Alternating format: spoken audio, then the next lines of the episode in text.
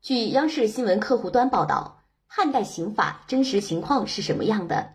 考古人员在汉文帝霸陵西南角外藏坑里发现了带有刑具的陶俑，这是我国第一次考古出土刑徒俑。以铁树像曰钳，钳形就是脖子上戴着铁箍，铁箍旁边有一个翘起来的东西，表明犯人的身份。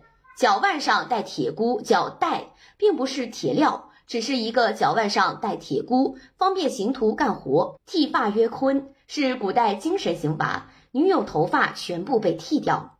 肉刑是中国奴隶社会刑罚体系的主体，广义的肉刑是指刮秦、弋、越、宫、大辟等五刑。